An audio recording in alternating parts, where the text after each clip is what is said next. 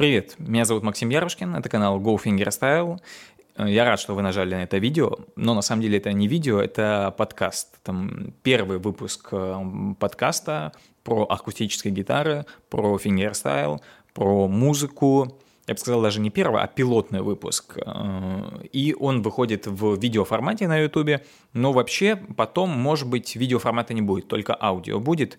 Если вы слушаете подкасты в аудио, то переходите по ссылочкам в описании, там есть именно аудиоформат. О чем сегодня пойдет речь? Сегодня я общаюсь с Пашей Лучагиным, мы с ним давно знакомы, э, еще когда я жил в Новосибирске, а он в Питере. Сейчас он живет в Швеции, и об этом мы тоже поговорим. Э, кроме того, что он гитарист, он еще и организатор концертов в России. Он привозил э, Адама Рафферти, Патриса Риола, э, Шейн Хеннесси, Гарри Пирсон, в общем, разных э, фингерстайл-гитаристов и организовывал туры по России, в том числе об этом немножко пообщаемся, и надеюсь, вам понравится. Очень прошу, посмотрите и послушайте этот подкаст, и в конце далеко не уходите, а уходите в комментарии к нему, и напишите, как вам вообще этот подкаст, потому что в этом-то и суть первого выпуска, чтобы вы отреагировали, стоит ли продолжать, э, не стоит, стоит ли оставлять видеоформат или только в аудио выпускать. Может, предложите, кого мне пригласить к себе в подкаст, с кем пообщаться. Ну и все. Приятного прослушивания. По идее, неплохой, неплохой звук должен быть, если я картавить не буду. В принципе. Если ты картавить не будешь, я буду. А, слушай, извини, я не хотел тебя бить. Я, кстати, я, кстати, перед началом думаю, так, Максим, ты начинаешь подкаст, а ничего, что ты картавый? Да ничего, на самом деле, нормально, мне кажется. С кем, с кем, с кем не бывает. Ну что, расскажи, как у тебя вообще дела? Играю на гитаре периодически. Ты не полностью ушел в видеографию? Не, я все равно оставил большую часть для музыки. Сейчас, конечно, с концертами все это понятно. Ну, вот с организацией, всем, чем я люб, люблю заниматься. И занимался там предыдущие 7 или 8 лет. Ну, поня- по понятным причинам я очень рад, что я ничего не планировал. В общем-то, на этот год брал перерыв, и как-то так сложилось. Поэтому музыка в целом, она как бы на таком стендбай немножко. Но все равно я занимаюсь. Сейчас ушел... Э, Слушай, а у тебя, я у тебя не спросил, как, э, как с Шейном в итоге закончили вы тур? С Шейном или с Сонки? С, Ше... с Шейном. А. а Сонки, кстати, подавно мы с тобой не созвонились, по-моему, после. А, а, с Шейном было просто больше года назад. Я... Мы с тобой не часто созваниваемся. Да. Слушай, да на самом деле отлично прошло, очень здорово встречали. Я уже, мы доехали, по-моему, сейчас вспомню, мы на Урале были, самое дальнее. Как будто бы, слушай, как будто бы с Шейном было больше, больше городов и как, как будто громче тур был. Слушай, у нас просто было больше, мне кажется, таких площадок театральных каких-то вот, с, с, ну, с, скажем так, большим... Более академических? Ну, с большим количеством присутствующих, так сказать. Вот, и...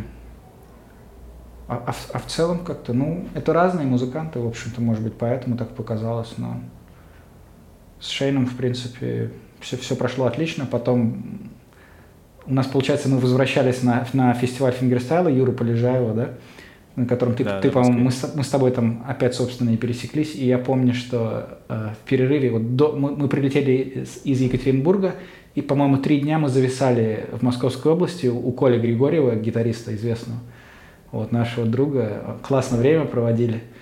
Просто там играли на гитарах, ну, дурака валяли. И потом вот мы съездили на фестиваль, тоже там со всеми, с кем можно было потусовались, по-моему. А там, там же Саша Мисько приехал, я помню.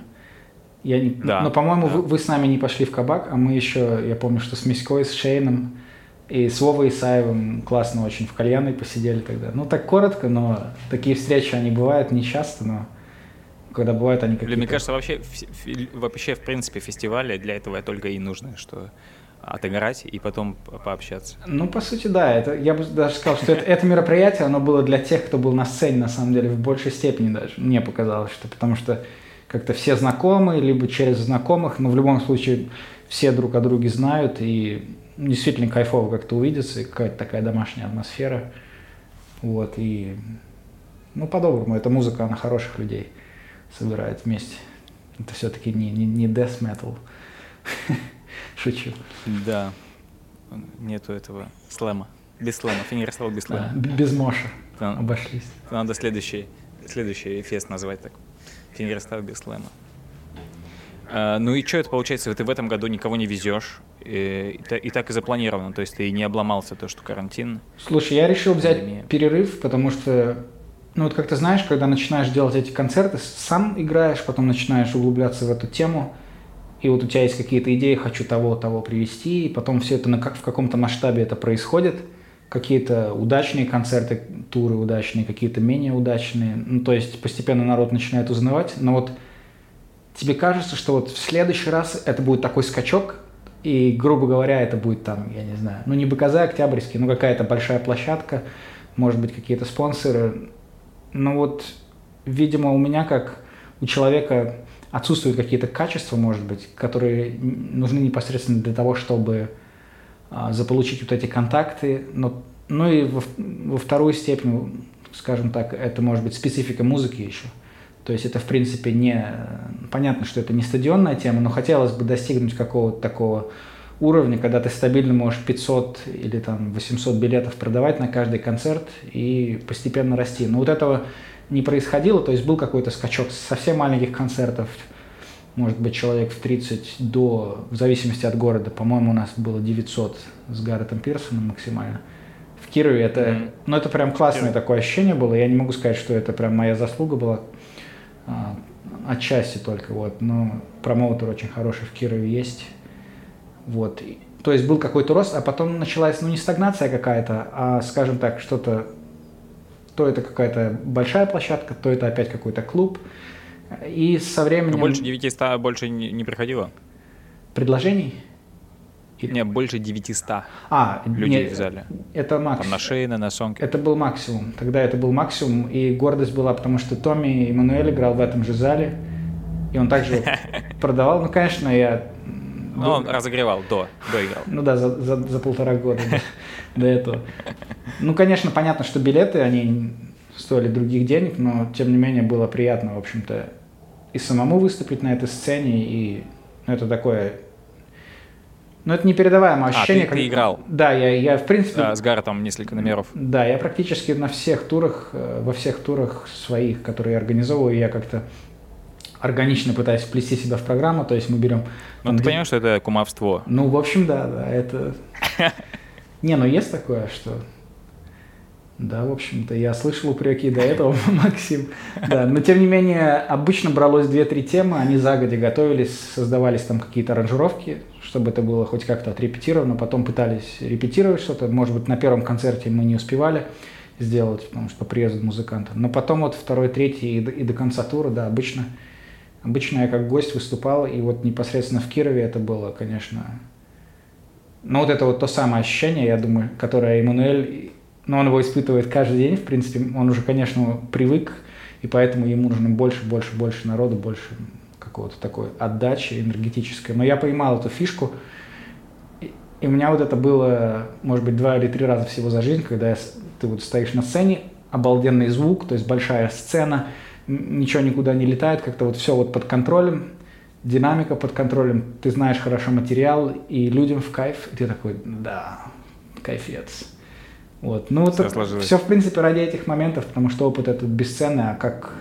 Это, в принципе, наверное, один из таких э, тернистых вариантов попасть на более-менее большую сцену и попробовать на ней поиграть, и что же это такое, и получить какой-то опыт, который, в принципе, необходим, наверное, всем артистам, которые хотели бы выступать, и, и в частности, вот а, те музыканты, которые в основном в YouTube играют, а, у них зачастую вот это отсутствует умение ну, выступать перед публикой, в общем-то. А ты, ты на кого-то намекаешь? Ну, не, Максим, ну, как, как, как ты мог? Саша Миско, привет. Да нет, конечно, ну просто мне кажется, что какой-то баланс должен быть. Я просто тоже начинал вот э, с YouTube, помню, какие-то снимал, а, какие-то аранжировки, что-то играл, начал выкладывать в YouTube, когда это все было на, на стадии такого становления. Я помню, Адам Раферти а, создал YouTube, у него там 200 подписчиков было или меньше даже, и вот тогда я это все видел. То есть тогда это все только Мгм. зарождалось, все начинали выкладывать. видео, собственно, вот. Ну, я тоже этим и занимался, и потом вот как-то вот так э, через эти концерты мне удалось поиграть на каких-то интересных таких камерных площадках. Ну, не считая, конечно, какую-то там бар-паб а, тему, знаешь, uh-huh. в Петербурге ты через все это собственно, проходил. Вот. Ну, а вот именно когда это концерт, концерт, и люди приходят. Не, не шабашки, короче, а именно концерт. Ну да, не, не шабашки там, не.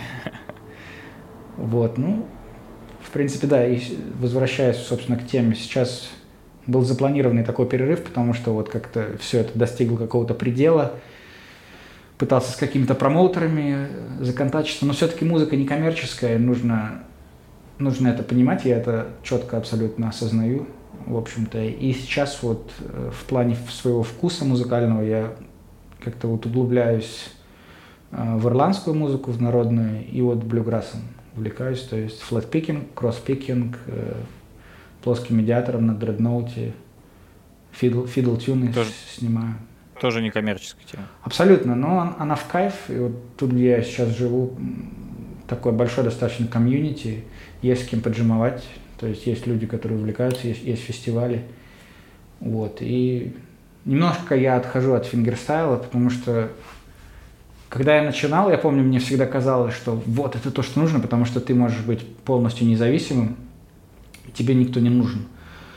Угу. Но вот со временем я понял, что вот этот вот, как Андрей Аксенов говорит, лейринг, вот этот, когда ты ага. выстраиваешь эти слои, это, это все здорово, но как бы а вот если есть четыре человека, почему бы не сыграть все это то же самое, только, может быть, с лучшей динамикой? Все-таки так как ты сыграешь мелодию медиатором, можно даже того же Томми Мануэля посмотреть, который, в принципе, априори все к нему относятся как фингерстайл, гитаристу, ну, насколько он здорово ведет мелодическую линию плоским медиатором.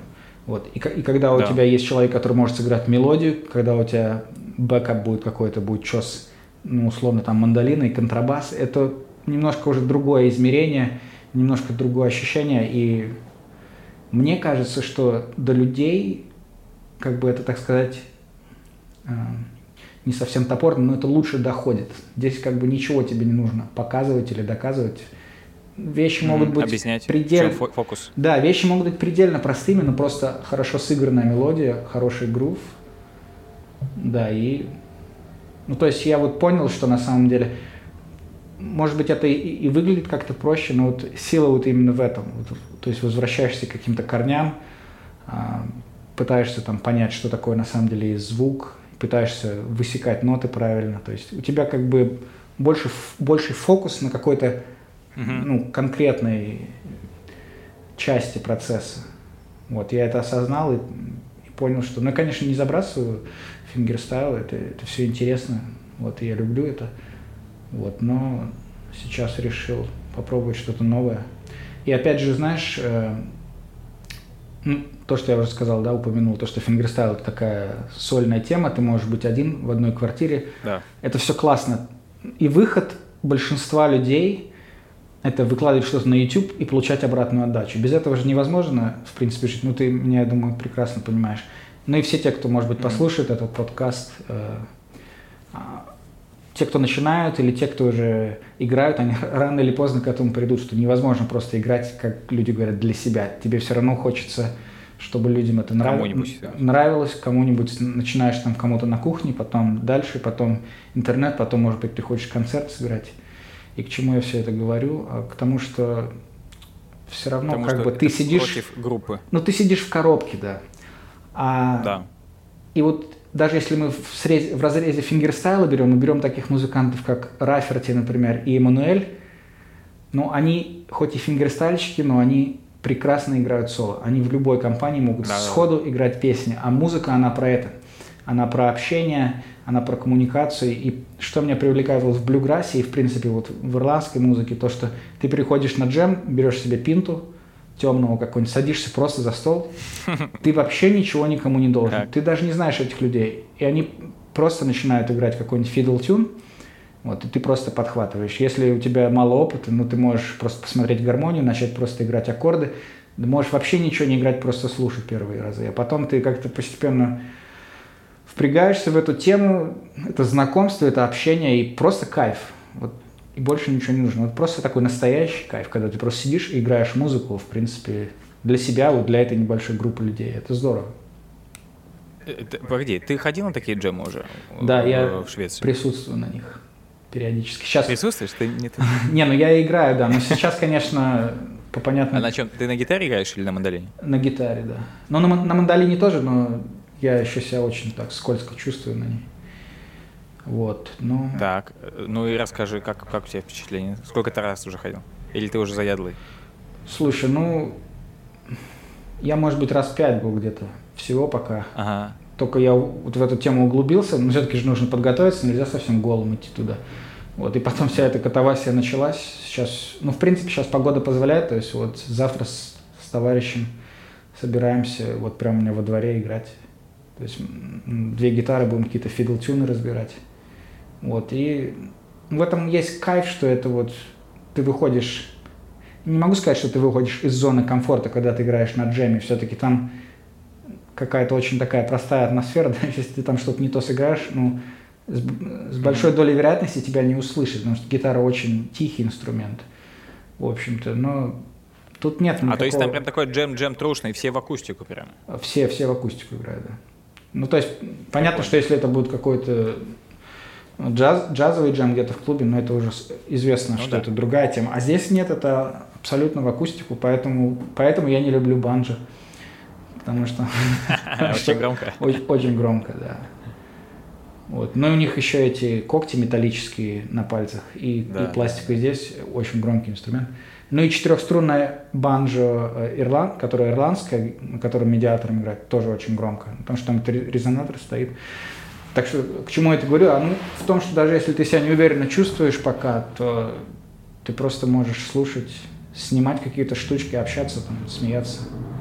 Вот, поэтому я, я нашел для себя выход, потому что когда я уехал, я думаю, ну, хочется же играть какие-то выступления, я, в принципе, их какое-то количество играл, пока жил в Петербурге, вот, но я понял, что выход, он, наверное, вот в этом, джемы, тусовки какие-то. Ну да, слушай, как будто если ты именно фингерстайл гитарист, то нужно прям быть именно артистом, то есть ты выходишь, ну не знаю, там, если начинаешь, и ты подготовил там две-три песни, или даже одну, и надо вот прям вот как бы как-то чем-то привлечь, либо это супертехникой, либо как-то артистизмом, не знаю, чем-то. А так ты просто...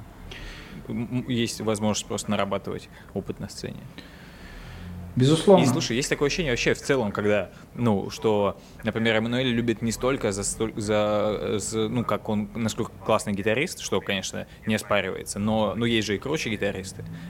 Мне кажется, его любят даже больше за его личность, знаешь, типа как он там общается с залом, общается на, на интервью. Я согласен абсолютно. В принципе, среднего слушателя, если взять с его концерта, я уверен, что он о технике гитарной не знает ничего. Угу. Просто в кайф. Вот. Ну, конечно, это его персона и харизма. Вот. Но вот если, скажем так, разобрать его по косточкам в музыкальном плане, он, ну, то есть десятки лет он именно джимует с различными музыкантами, и мне всегда вот на YouTube привлекали э, видео с ним непосредственно, где он спонтанный джем играет. Например, вот те, кто, может быть, э, не слышали много про блюграсс музыку, хотя Эммануэль сам упоминал часто Дока Уотсона, которого он играет Deep э, River Blues там и так далее, mm-hmm. темы эти. Вот. Э, Док Уотсон, он же в принципе и когтем играл, как бы фингерстайл, и э, отец практически флатпикинга. Вот так меня всегда привлекали в YouTube видео Эммануэля, где он играет с молодыми артистами из других жанров. Например, можно посмотреть Билли Стрингс, есть такой парень mm-hmm. в Нэшвилле живет, он сейчас просто, ну, его называют э, Стиви Рейвон Блюграсса, то есть сумасшедшая энергия и ну, потрясающий просто скилл на гитаре, именно флэт-пикинг, Молли Таттл. И то есть Эммануэль приезжает на какой-то фестиваль, он абсолютно джемовый э, музыкант сам по себе, он вызывает кого-то на сцену, и они играют тот же гитар Пуги или, не знаю, там какие-то Вотсона темы. И вот это интересно, потому Слушай, что... мне нравилось Kings of Strings у них был такой э, проект. Да, это балдежный проект был. Это Владко Стефановский, македонский гитарист. А, да. Стохел Розенберг из Голландии. Да, по-моему, это, да, по-моему, это где-то было 8, 8 лет или 7 лет назад. что-то подобное, Наверное, да. Да, и мне тоже очень нравится, потому что там тоже такой был фьюжн. Они играли македонскую музыку, то есть... э, Да, и джипси, и народную, все что да. угодно вообще. Да, и Эммануэль И было видно, что это много имп- ну, импровизационного. Блин, такую программу, мне кажется, они собрали просто. Они, они быстро, Раз. мне кажется, они это быстро собрали, потому что я помню, что тогда Об- появлялись... обкашляли. Да-да-да, ну там за кружкой.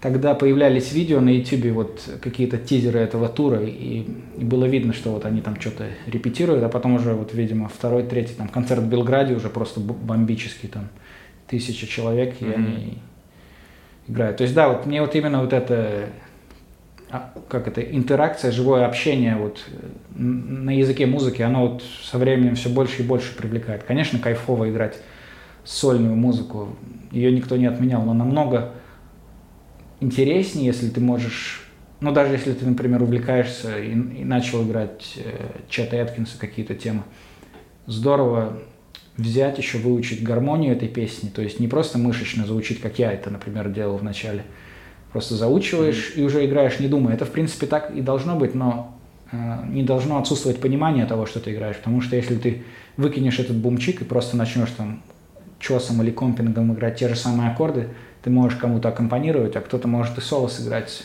Вот, и тогда это Мгм. уже звучит намного интереснее, как, и в принципе может, э, джем- джемом может стать любая тема абсолютно.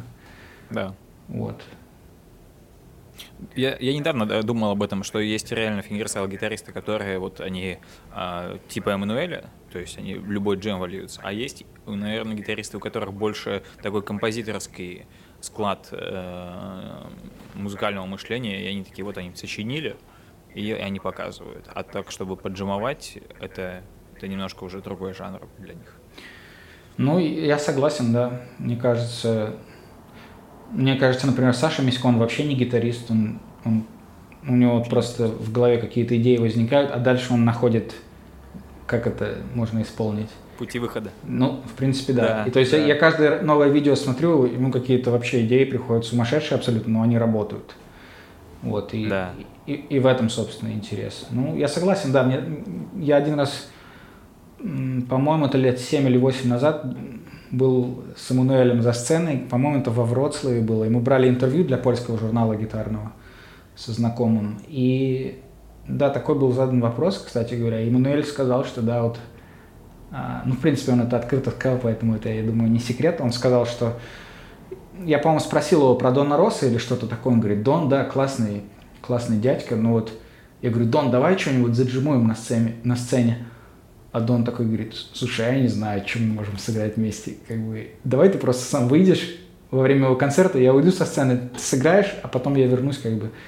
Ну, то есть, видимо, настолько далеки стили, и понимание, Да, да, вот может вся, быть... Получается, вот эта тусовка, как это называется, эм, Кандирет, Кандирет. Ну да. Дон Росс, Энди Маки. Ну, хотя Энди Маки, мне кажется, он более такой, он, у него же электрогитарное э, прошлое.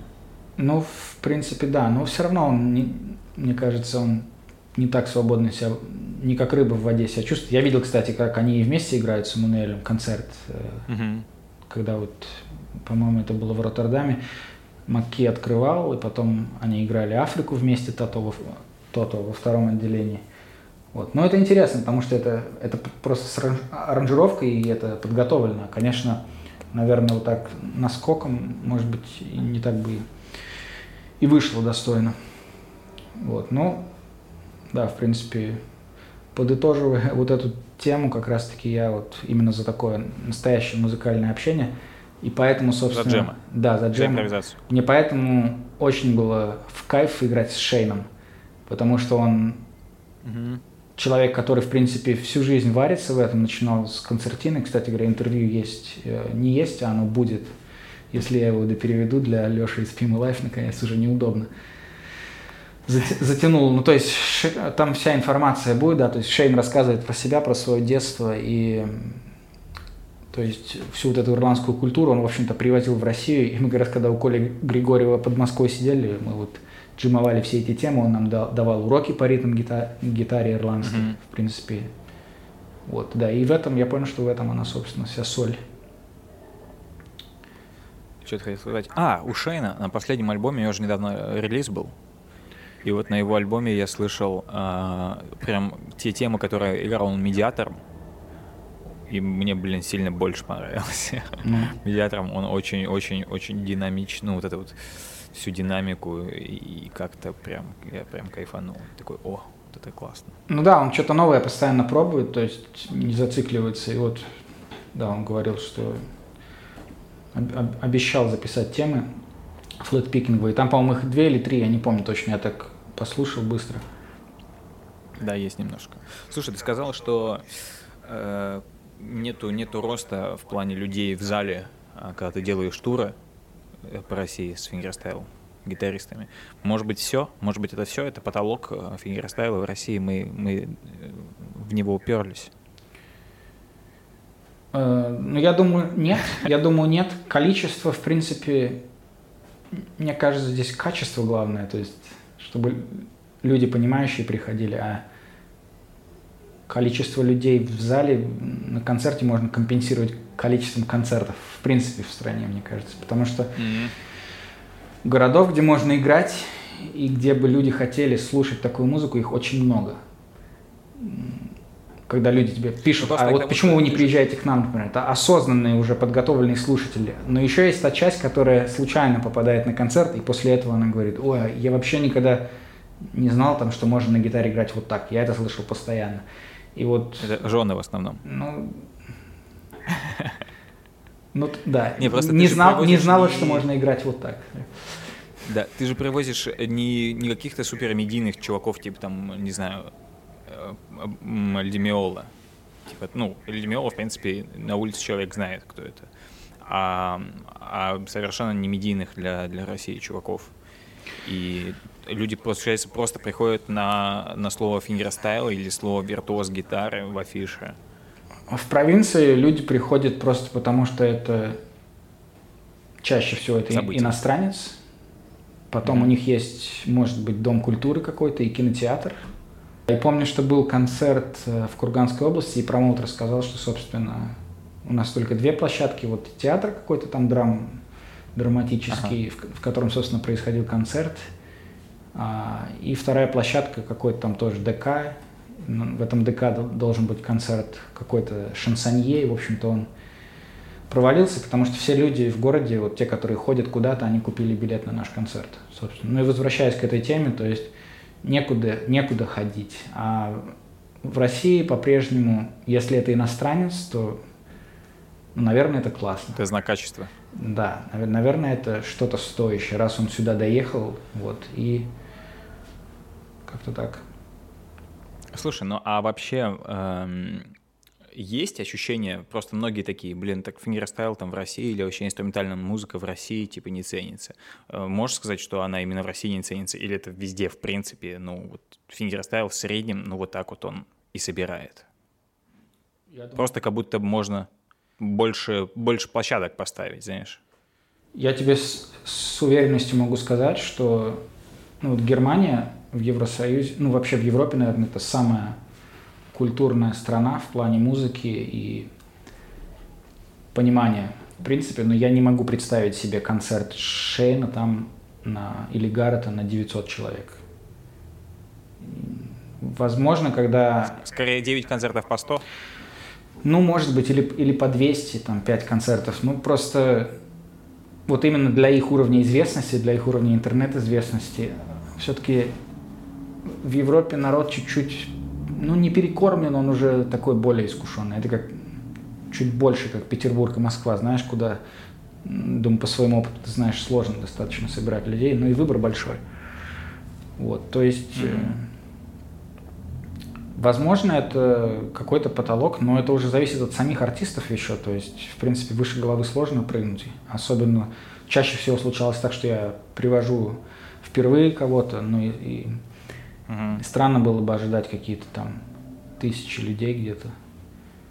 Вот. А ты кого-нибудь, получается, Шейн вот второй раз приезжал, а, а кто-нибудь еще, кого-нибудь еще ты два раза возил? Гаррет Пирсон приезжал дважды, да.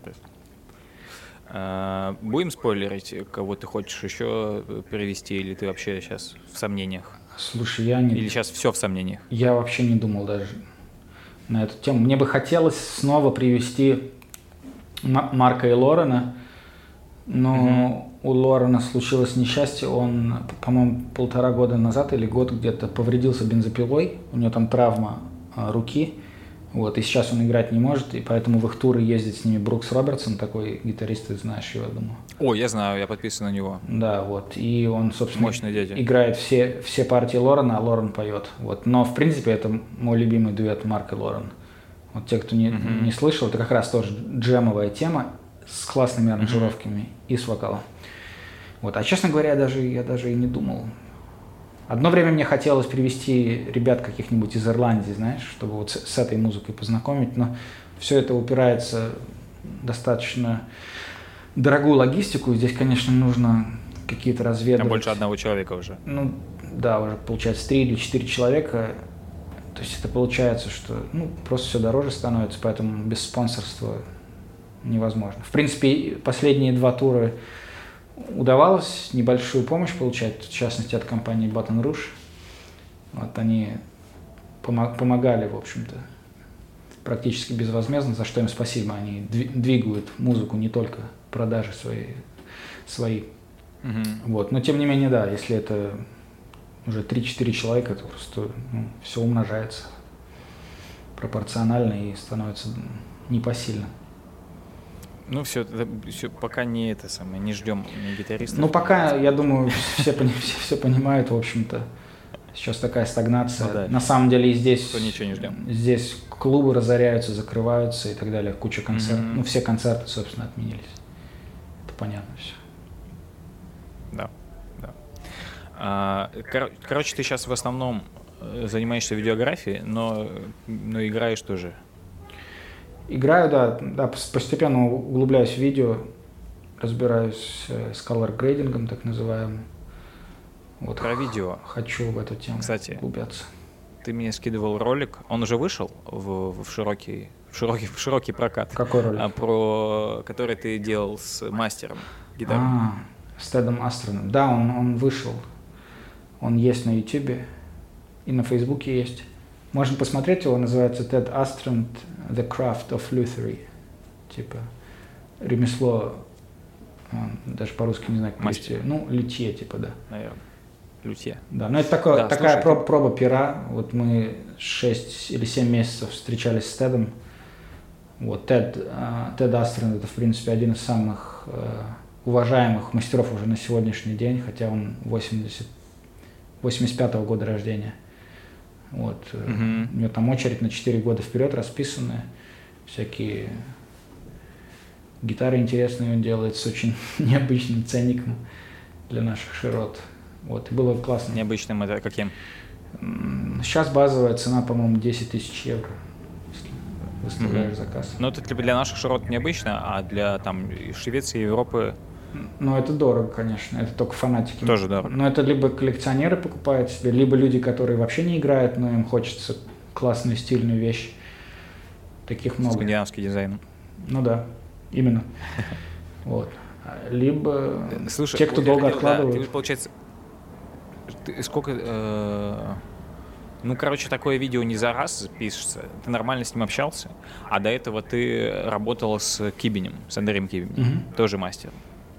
Э, есть отличия э, белорусских мастеров от шведских? Насколько я понял, там есть у них своя школа. Прям... Наверное, принципиальное отличие, что здесь можно просто получить образование. В принципе... Вот, да, в смысле, да, школа не то, что э, она устно, а, а реально три, учреждение. Это три, по-моему, года, я не буду врать, два или три, по-моему, три года обучения, то есть там преподаватели, которые, у которых, собственно, свои мастерские, люди делают свои инструменты с нуля, учатся всему этому. Вот Тед, собственно, он прошел через эту школу, потом стажировался у Джейсона Костела, это такой очень известный мастер а, в США, который, собственно, является учеником Эрвина Самоджи. Самоджи в гитаростроительном мире это такой, типа бог, у него там ценники, по-моему, от 30 там, или 40 тысяч долларов – вот. То есть это... У них у всех свои бренды, да? Они не, не где-то в кастом-шопах работают, а Нет, свои... это именно каста мастеров, которые делают там, ну, условно, 10, инструментов, 15 инструментов в год. Вот, и есть много фетишистов и людей, которые mm-hmm. любят тут этот handmade, которые готовы платить, собственно, эти деньги. Поэтому разница, наверное, она в том, что, в принципе, в России на постсоветском пространстве есть классные мастера. Я недавно нашел, в Литве есть, я не помню имя, Станкевич. Станкевичус. Да, ну то есть на литовский манер Станкевичус, по-моему, Александр. Или нет, он делает джипси гитары. И я видел, что, по-моему, у Розенберга есть его гитары. То есть я посмотрел сайт. Ну, то есть видно, что это очень, очень здорово. Вот, но чего не хватает, наверное, мастерам в России, так это именно вот создание бренда как такового. То есть, mm-hmm. чтобы одна гитара, вторая, третья, четвертая, чтобы они были одинаково хороши. То есть, чтобы mm-hmm. дизайн был проработанный, чтобы была торговая марка, чтобы шрифты были выбраны правильно, там разработано все. Вот, то есть здесь все строится на, на сумасшедшему вниманию к мелочам во всем. То есть будь, будь то видеопродакшн, будь то, я не знаю, у меня вот тут три дня подряд сантехники меняли э, трубы, то есть просто подход к работе и аккуратность работы, это чувствуется. Вот, что люди... У них, наверное, в это в школе лютье, наверное, есть какая-то часть уделяется маркетингу.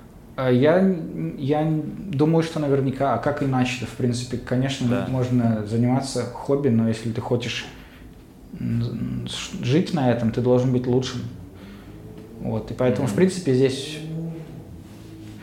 ну, вот в частности, в Швеции, в плане вот такого образования профессионального, любого, можно отучиться даже стать сертифицированным веломехаником, можно флористом там стать, можно стать звукорежиссером, работником сцены, разбираться в осветительном оборудовании или в звуковом оборудовании. И ты получаешь при этом образование не просто какую-то теорию и методички, которые ты читаешь, и какой-то диплом, а ты именно с людьми, которые в индустрии просто погружаешься в это, если тебе это интересно.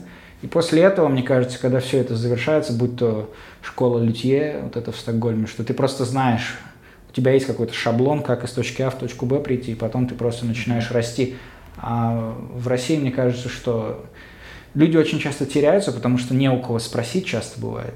То есть есть куча информации, а как ее структурировать, непонятно. То есть я э, понял, например, что в принципе мастерских с реальным контролированием влажности в России, ну пусть меня кто-то поправит, я не знаю таких людей, кто четко контролирует влажность. Мне всегда рассказывают, что гитары надо делать зимой в России, типа тогда не развалится, знаешь. Ну, потому, потому что когда воздух сухой. Вот. Ну, и, ну и так далее. То есть, как бы, такое кулибинство, знаешь, есть талантливые люди, но они не могут бизнес построить в этом проблема. То есть есть, конечно, я не, я не говорю про всех. Есть бренды, есть э, Лепский, по-моему, вот известный, да, электрогитары. Да, да, электрогитары. А, потом еще был какой-то белорусский мастер Вик, по-моему, Вик, гитары Вик, а, по-моему, в США переехал в Калифорнии мастерская, тоже там, типа Тосина Абаси, или как его зовут. А, кто-то кто вот из таких... Тоже электрогитара. То, да, топовых э, ребят играли на него гитарах. То есть есть, но это, это единицы. Вот. Я думаю, что когда появится какая-то стандартизация процесса, может быть, школы какие-то, тогда все, в принципе, изменится. Лучше. Да. Да, вот этот кибень, потому что у меня он классный, а, но, но не всем так везет. У некоторых кибень, они такие, что-то что не то. Ну, это, в принципе, вот это и есть. Да.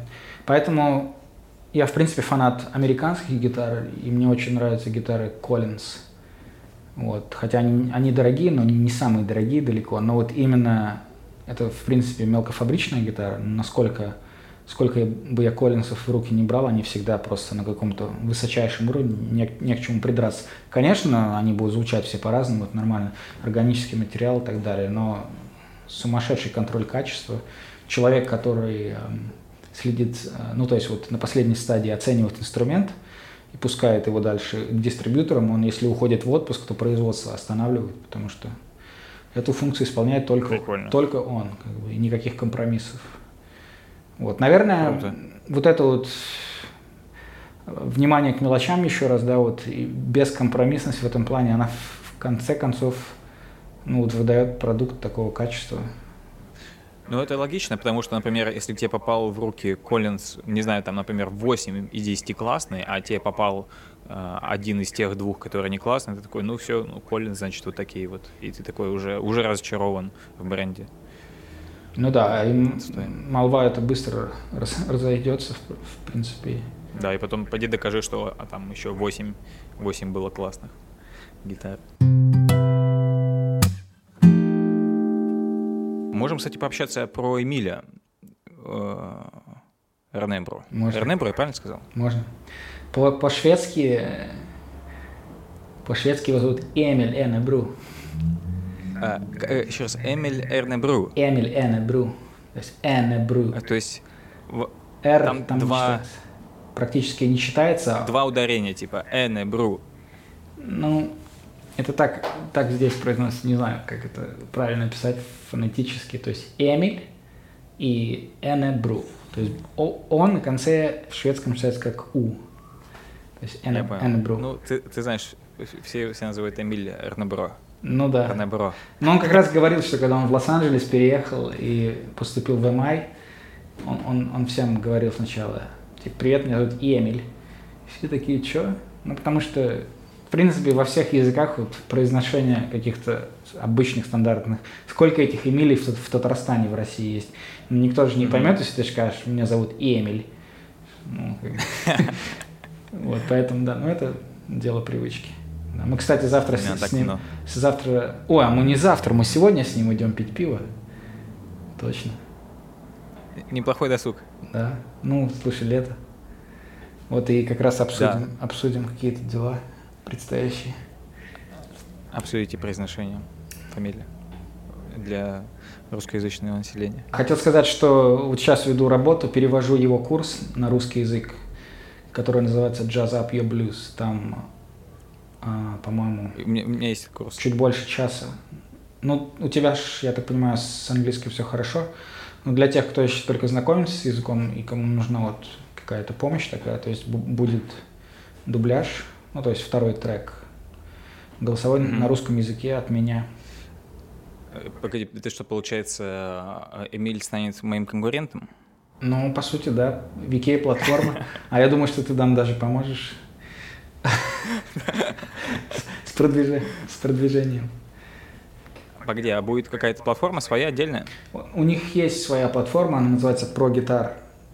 ProGuitar, да-да. Да, и вот, то есть... А, просто там будет опция для, там, для русскоязычных. Да, с, там, с потому что поступали запросы от, из испанского мира, так сказать, и, и от русских ребят, что вот было бы здорово. Ну, у Эмиля, перевод вот, и, так, и так как он э, это не native speaker, так сказать, у него достаточно простой английский, это прикольно. Я прям вижу, когда он иногда тоже, знаешь, подбирает слова немножко, немножко паузы есть. И это есть, максимально есть. комфортно. Я согласен с тобой, да. И еще я заметил, что сейчас перевожу, уже заслу, заслушал до дыр этот курс. И, собственно, вот это бывает, когда переключение. Тут, тут же тоже, в принципе, итальянская система, а, когда это касается нот. Там до, ре, ми, фа, соль, си. До. И, mm-hmm. и у него тоже там бывает, он не ту букву скажет, потом так, а. Вот. Mm. Вот, ну. А, ты же ходил на курсы шведского. Ты закончил их? Слушай, ну, я закончил три курса. В принципе, я говорю, ну, можно сказать... Все. А, все, вопросов нет. Нет, ну в смысле все, говоришь, супер. Ну я говорю, но... У тебя сейчас э, барьера нет? Он есть, конечно, есть. Ну то есть английский у меня намного свободнее, но с Эмилием мы, в принципе, на шведском общаемся.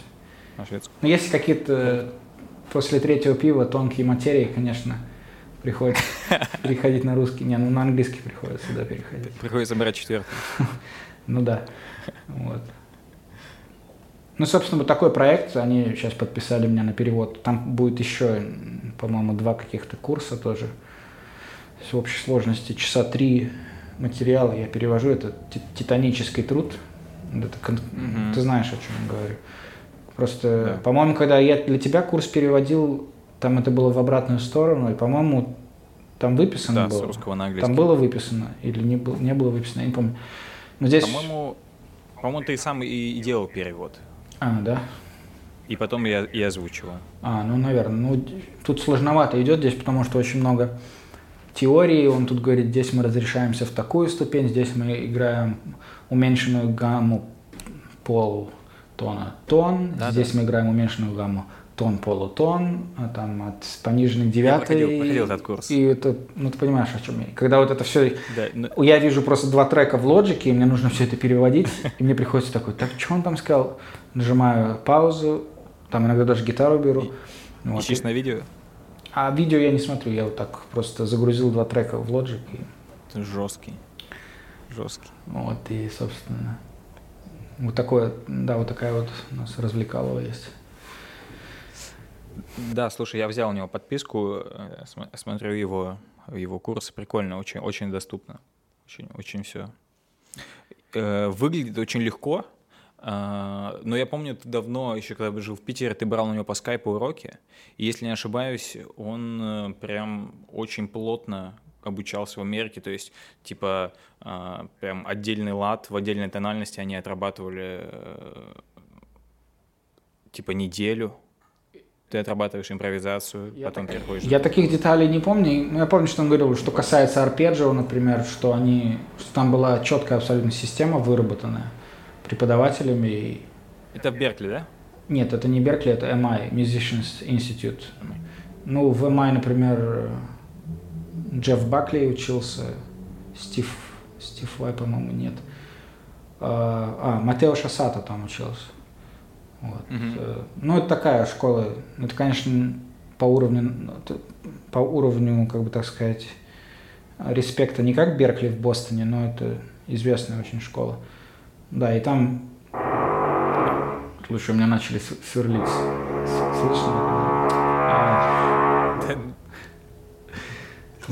Нормально. Тайминг, тайминг класс. Ну, в общем, да. И там была какая-то Слушай, ну не знаю, просто очень громко будет на самом деле.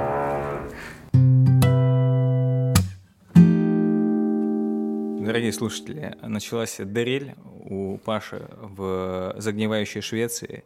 Соседи буянят. А, поэтому мы, наверное, будем заканчивать. Но, да. блин, ну что, мы... Вернемся? Скоро, вернемся. созвонимся? Да. Обязательно. Господи, по второму кругу. Э, в Ингерстайл гостей не так много, поэтому по второму кругу точно пойдем. Ништяк. А, все. Все, давай, до связи. Чао. Какао. Пока.